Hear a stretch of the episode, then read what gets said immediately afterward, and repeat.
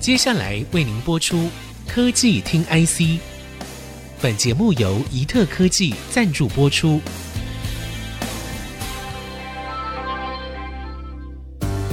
科技听 IC，掌握科技大小事，满足每一个求新、求知、求快的好奇心。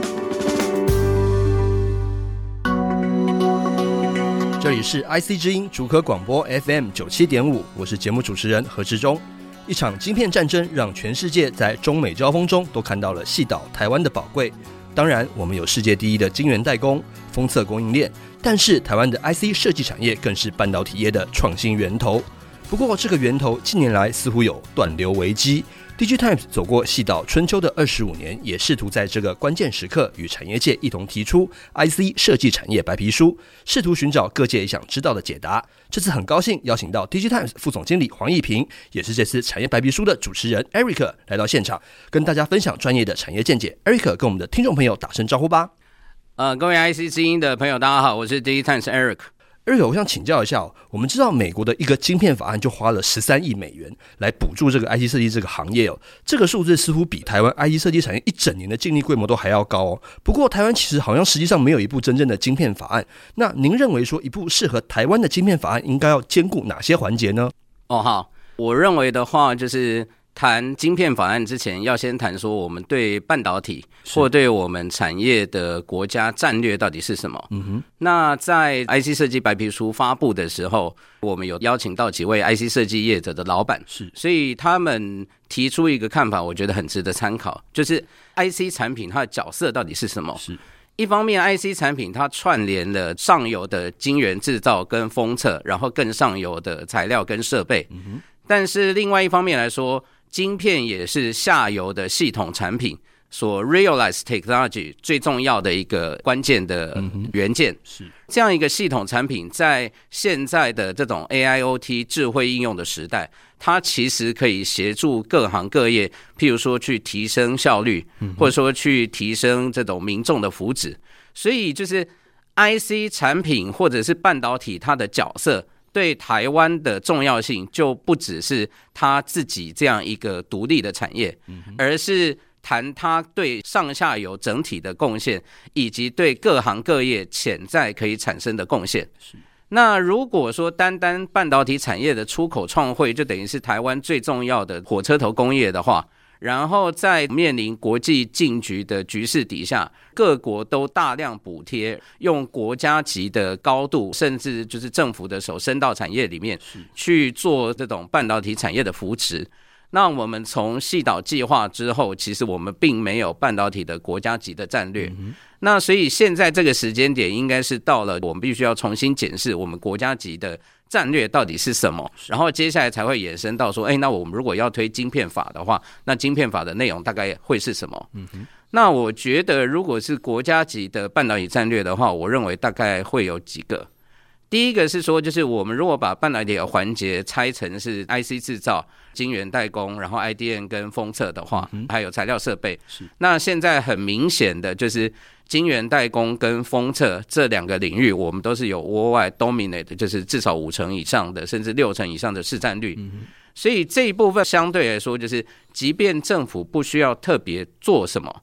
的话，这个产业界都可以自己发展。那这时候在这两个环节来说，我认为它的关键就在于说，就是 infrastructure 的部分。那 infrastructure 的部分就包括水电。跟人力的 support，包括劳动力跟就是人才的 support。那这一部分的话，还有另外一个就是台湾整体的科研实力怎么样提升？好，然后这个除外的话，那对于这种 IC 设计来说的话，那如同我们在白皮书里面所讲，就是台湾的 IC 设计占 worldwide 的市占率是十八趴，如果合计 IDN，然后占 worldwide 的 IC 产品的市占率是八趴。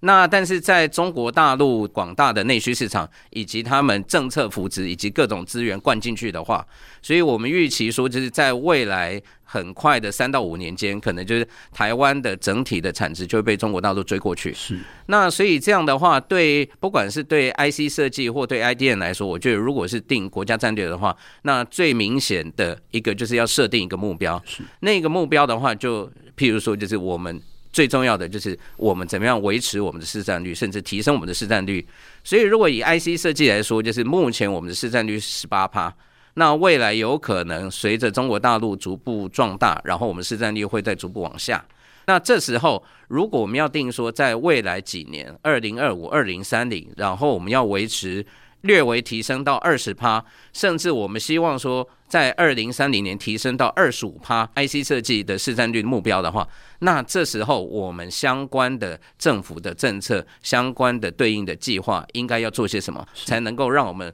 的 IC 设计，不管是产值或者是市占率，才能够提高？那这里面的政策就不会纯粹只有半导体本身。也涉及到我们怎么样在某些领域的下游系统，我们能够更进一步的 penetrate，跟譬如说拿到这种非常高的 market share，这时候才有助于上游的 IC 设计，透过台湾下游客户的壮大而进一步提升我们的规模跟 market share。那所以这是 IC 设计的部分。另外，对于譬如说另外一块台湾比较 weak 的就是设备材料的部分。那设备材料的部分的话，台湾的二零二一、二零二二年台湾设备的自给率大概是九趴到十趴。嗯哼。那相对于韩国的话，它的设备的市占率大概有二十趴，然后它的材料自给率大概有三成。是。那中国大陆的话，你知道说，就是因为美国出口管制，就是逐步加大对中国大陆的封锁力道，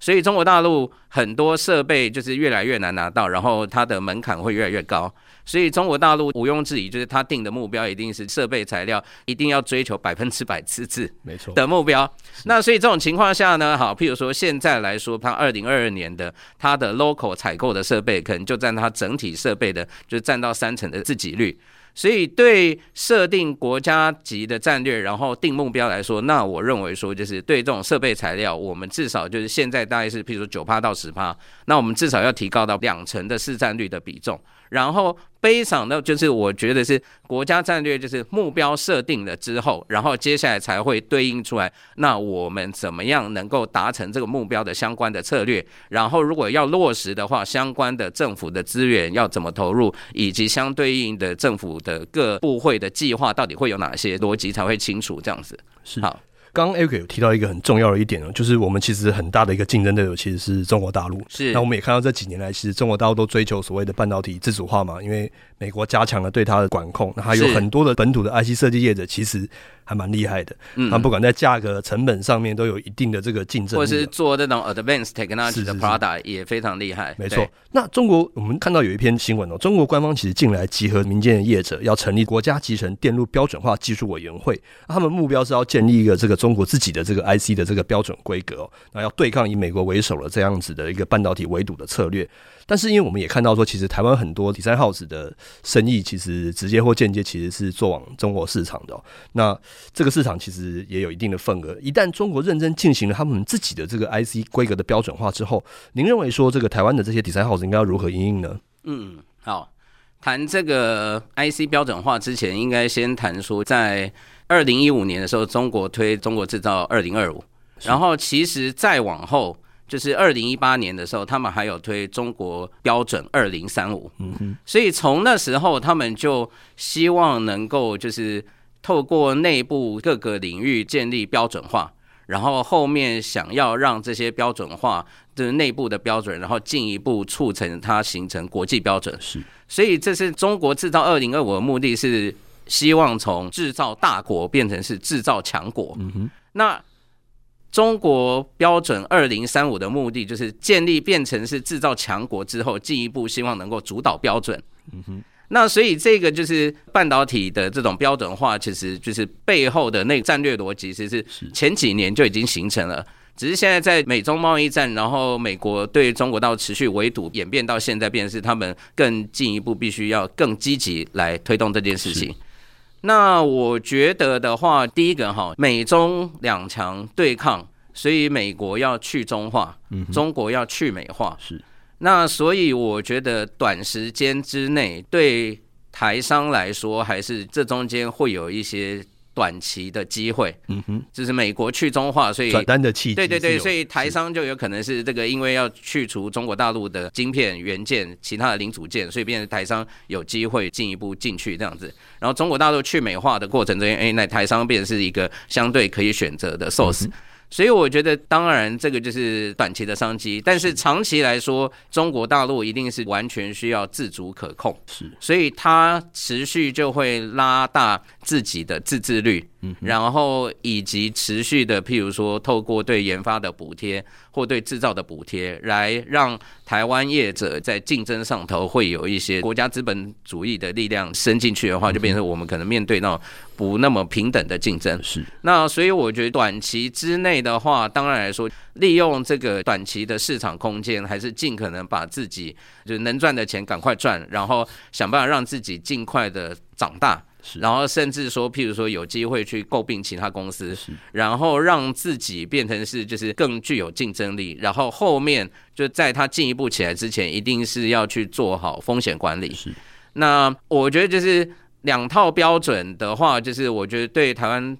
业者来说，就如果中国大陆是一个市场的话。而且是一个重要市场的话，那就再怎么样还是会做这样子，不可能不做。没错，只是在于说，就是风险管理就变成是你知道说，哎，也许两三年后这个市场就不在了。这时候你的企业营运变是在这之前，你就必须找好下一个的成长动力，不管是来自于地理的市场，或来自于产品的市场。譬如地理市场，譬如说哈印度，但是现在谈可能还太早。但有一些譬如说印度的 local 客户，也许是需要长期去 engage 举的部分，那这时候可能就要开始布点线去做，然后再来就是有哪些 category 是非中国大陆市场，但是是有高的成长潜力的。那这时候的话，就应该未雨绸缪，先先 penetrate 进去，然后后面，譬如说等到三年后，譬如说开始慢慢有一些成长力道来 cover，譬如说中国大陆这一块市场如果慢慢不在的话，然后我还有其他的成长动力，这样子。好的，我们在上半段的讨论当中，请教了 DG Times 副总经理黄义平，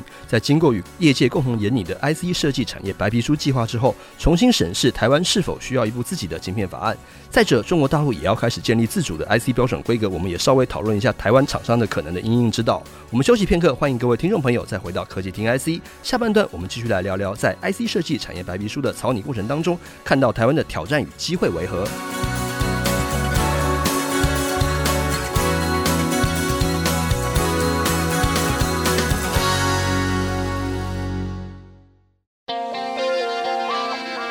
欢迎各位听众朋友回到科技听 IC，我是节目主持人何志忠。我们的节目除了在 IC 之音官网 AOD 可以听到之外，大家也可以上 Spotify、Apple Podcast、Google Podcast、KKBox 搜寻科技听 IC。Eric，你是这个 IC 设计产业白皮书的执行团队的主持人哦。从这份白皮书的草拟过程当中，您有看到台湾的 IC 设计产业有哪些的强项与不足之处呢？强项的话，这个我觉得就是大家应该都知道哈，就是台湾的 engineer 工作的这种配合度到，然后这个，然后就是工作的这种态度非常好，没错。然后再来的话，我觉得是就是台湾从 PC 时代，然后一路到现在的产业上下游，这之间的就是有机而且是有效率、非常有效率的这种 cluster 式的互动。所以，变成是让我们 IC 设计，不管是要 leverage 制造的产能，然后或者是跟下游的客户对接，都先天上头来说，相对来说就是有非常好的这种经营的优势。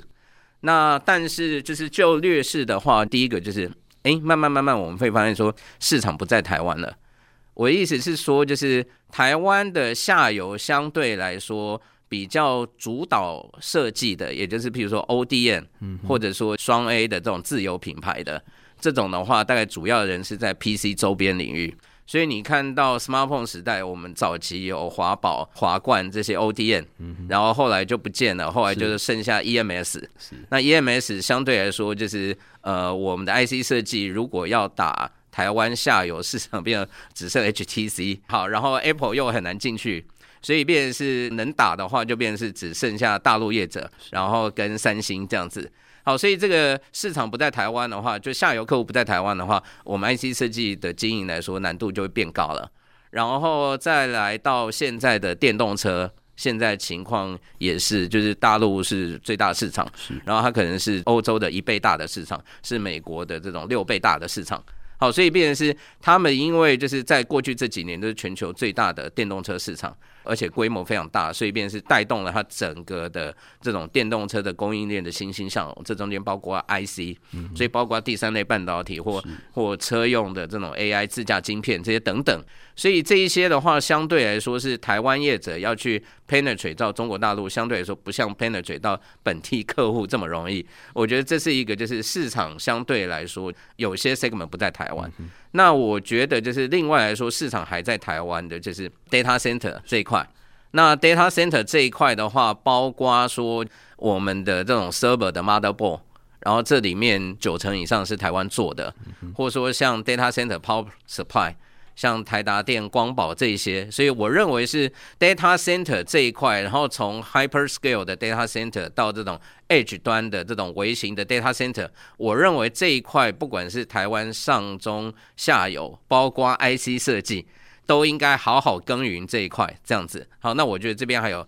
空间。那如果说劣势的话，刚刚提到一个是有一些市场不在台湾这样子，然后再来的话，当然就是人才的缺乏的问题。因为就是未来十年间，就台湾的整个大学毕业生人数都在每年都在递减，嗯哼，然后这其中来自于理工的人才相对来说就是这个僧多粥少，所以变成是我们在 IC 设计白皮书里面也 highlight，但这也不只是 IC 设计业的问题，然后是整个的台湾产业的问题，因为你就是少子化，但是以 IC 设计来说，依我们的三种的 scenario 估计的话，那以取中间的 scenario 是我们到二零三零年，我们大概还缺三点多万人的 IC 设计 engineer。那 IC 设计 engineer 又跟其他，比如说台积电或其他的领域的工程师不一样，就是他们很多工程师都是泛理工的都可以，可 IC 设计又特别集中在需要这种电机资讯的人，所以这部分的这种 supply 又特别的少，这样子。所以虽然有半导体学院在过去这两年陆续成立跟推动，但是这个人才的这种短缺的情况还是一个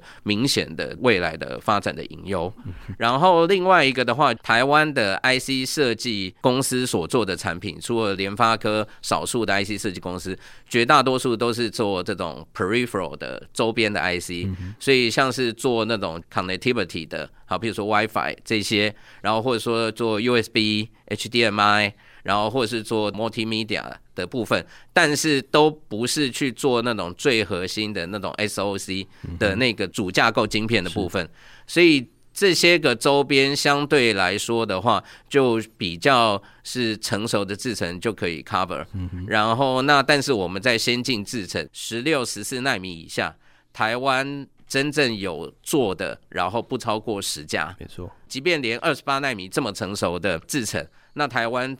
台湾可能有三四百家 IC 设计公司，可是你真正有做到二十八纳米的，可能也不超过二十家，所以其他的都是用非常成熟的制程，所以这部分的话就变成是我们虽然就是等于是有宝山，就是台积电的先进制程，可是对对，可是我们就是哎，我们却这个用到的不坐拥宝山，但是实际上却没有用这样子，好，所以很多业者就变成是因为它规模没那么大。然后再加上你先进制成投片的成本就高很多，万一产品譬如说就是诶不如预期废掉，那肯定是你公司的营运都会有问题。所以我觉得这一部分就是。政府怎么样透过政策 support，然后让厂商愿意透过政府的 support，然后降低厂商进入先进制成产品的风险。我觉得这部分应该是政府跟业界要想办法踹出一套模式来，然后让大家更愿意去做这样子。是好，那再一个问题的话，就是国际化的程度不足。嗯哼，除了联发科是在全球各地，不管是自己设或者是透过诟病，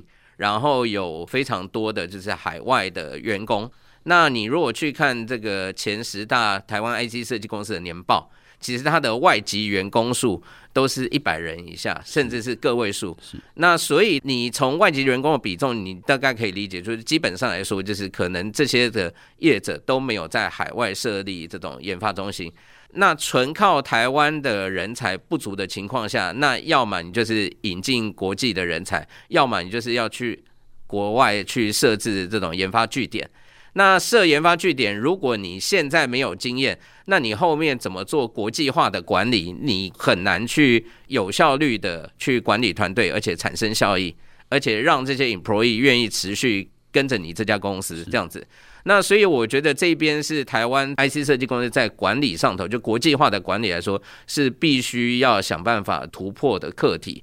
那以未来来说，你知道说好，就是呃，中国大陆的人才可能自己都不够用。然后因为好这种美国对中国大陆封锁，所以大家可能未来就是要进一步在大陆做研发团队的 expansion。我觉得相对来说，可能多少会有点犹豫。那这时候全球其他的大的人才的破那最大的就是印度这样子。那如果长期来看的话，如果你没有在印度或多或少就找到一个 leverage 印度的人才资源的话，那你相对来说，可能譬如说，好，美国他们可以非常 leverage 印度的资源。那这时候后面你去跟美国的同业竞争的时候，可能先天上头来说，你在人才的打仗起来的话，你可能相对来说就变比较辛苦这样子。好，所以我觉得这是另外一个问题。所以我讲的第一个是潜在的隐忧，第一个有些大市场不在台湾。第二个是人才的短缺的情况，这是全产业的问题，这是台湾的问题。第三个是国际化的程度不足，然后第四个是先进产品的研发相对来说我们是相对不足的，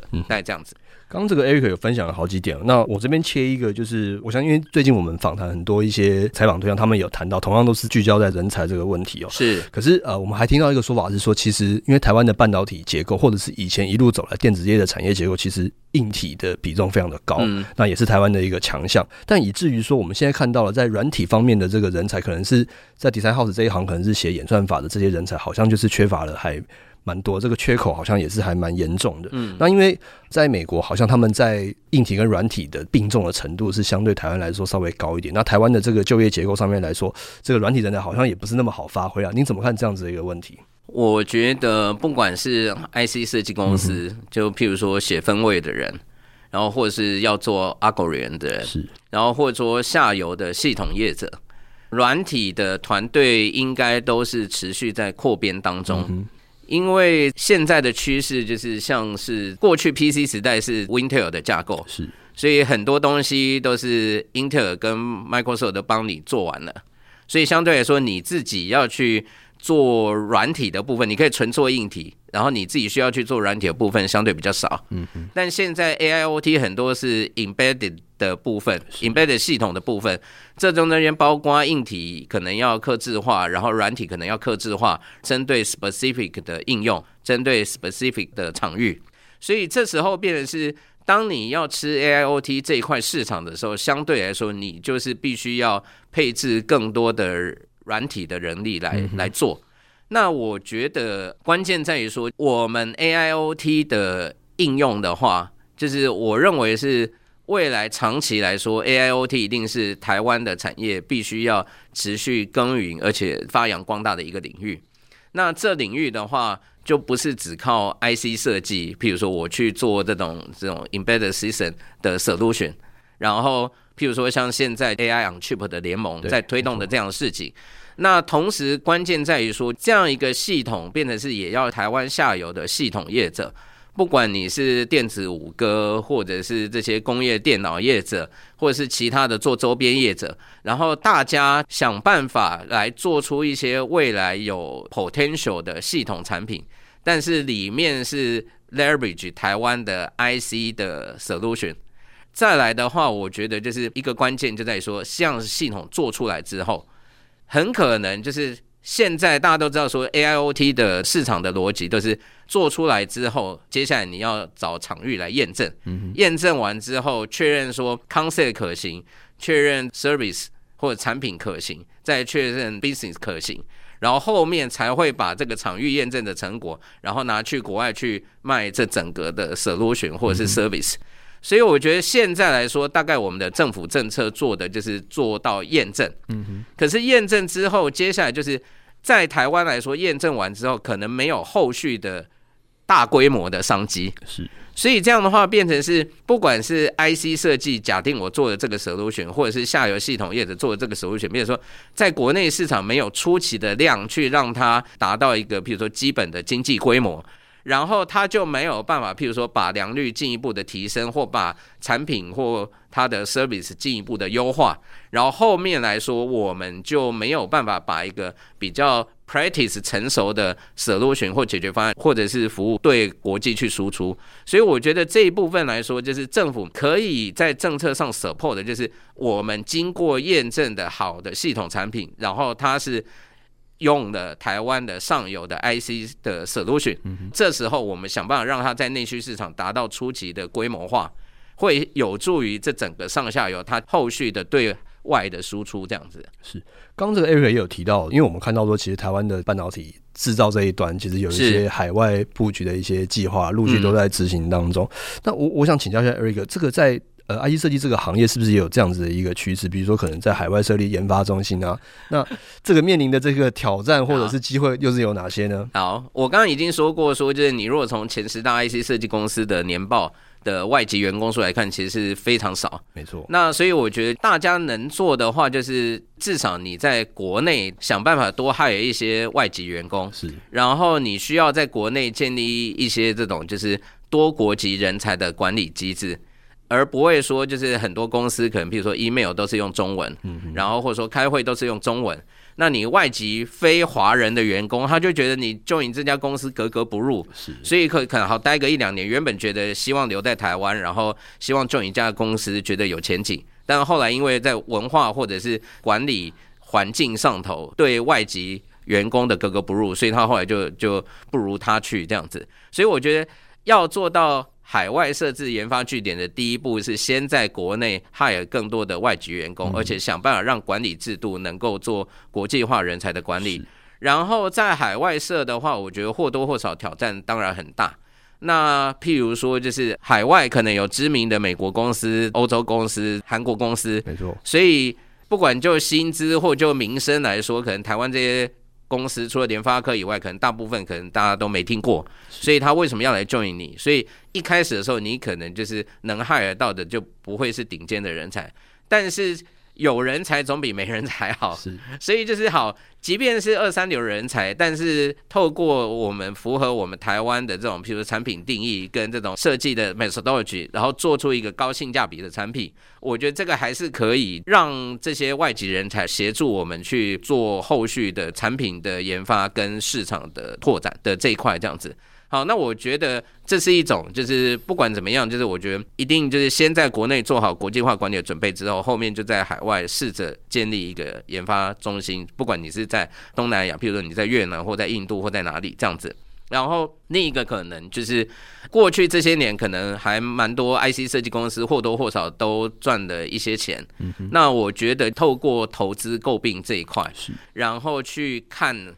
有系统性的去 survey 海外的团队，也许是做 IC 的，也许是做这种 embedded software 的。透过入股或诟病，就是你如果直接去设研发中心，可能一流人才很难 join 你。可是你去投资团队，那那团队的 leader 可能是一流的人才，所以他才愿意自己出来创业，然后可能有 entrepreneurship，所以也许。你去 support 他，让它壮大之后，然后你也 leverage 它的资源，也许后面就变成是可以进一步让你的集团能够更进一步的壮大，是对。好的，我们感谢 Eric 的分享。这次我们科技听 IC 很高兴邀请 DigiTimes 副总经理黄义平，也是 IC 设计产业白皮书计划的主持人 Eric，跟听众朋友们分享，在经过与台湾很多的这个一线业者这个交流跟研讨当中，看到了台湾 IC 设计产业有哪些的机会与挑战。那我们今天非常感谢 Eric 的详尽解说。我是何志忠，各位听众，我们下次见，拜拜。好，谢谢各位朋友，拜拜。